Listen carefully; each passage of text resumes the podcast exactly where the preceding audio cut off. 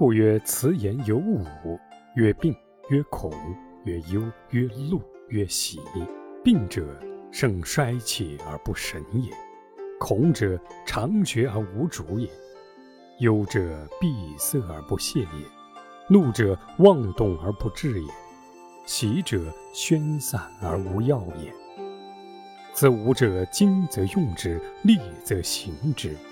故与智者言，依于博；与博者言，依于辩；与辩者言，依于要；与贵者言，依于势；与富者言，依于高；与贫者言，依于利；与贱者言，依于谦；与勇者言，依于敢；与愚者言，依于锐。此其数也，而人常反之。是故与智者言，将以此明之；与不智者言，将以此教之，而甚难为也。故言多累，事多变。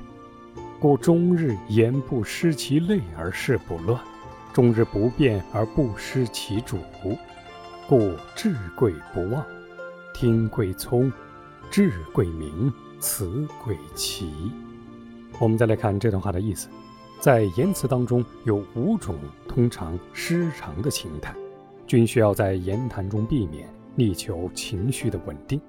这五种的状态即是病态之言、惊恐之言、幽怨之言、愤怒之言、喜悦之言。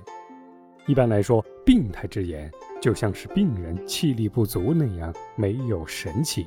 神态恍惚，精神不足，有衰竭之气，是气势不足的言辞。惊恐之言是指心存恐惧，断肠而致失去理智，思维紊乱，失去主意的言辞。忧郁之言就像人愁思不通那样不畅达，关闭阻塞，心情沉重压抑，思路不畅，不能宣泄，是寡言少语的言辞。愤怒之言，就像人怒火攻心、胡撞乱动那样，没有条理，情绪激烈，言多狂悖，语失条理的言辞；喜悦之言，就像人得意忘形而不知所为那样，没有要点，轻浮不装，话语松散而无重点，是抓不住要领的语言。这五种处于失控状态的言辞，只有精通它妙用的人，在特定的场合下才可以使用它，才可以发挥它的特殊作用而利于己方。为了便于达意，增强说服力，以换取对方的情感反应，就必须以巧妙的情感表态去强化说服的效果。游说有智谋的人，要靠博识多见的言辞，以显示自身的博学。游说博闻多见的人要靠条理明辨的言辞，游说明辨事理的人要依靠言辞中要点明确，游说高贵的人要依靠言辞中有气势，要以高雅潇洒为原则；游说富贵的人要靠我们说话时的豪气冲天，游说贫穷的人要靠言辞中以利引诱，游说低贱的人则要靠我们的谈话时态度谦恭。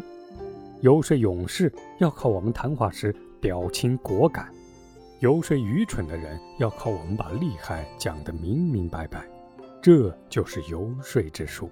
但是不少人却常常背道而驰，他们跟聪明人交谈时就用这些方法去阐述道理，跟愚蠢者谈话时却用这些方法去教导他，这就很难达到游说的目的。由上论可见。言谈因为说服对象的不同而有多种方法，事物也有着多种的变化。整日睡变，但偏离不了各种言辞的原则。言谈的宗旨也不做变化。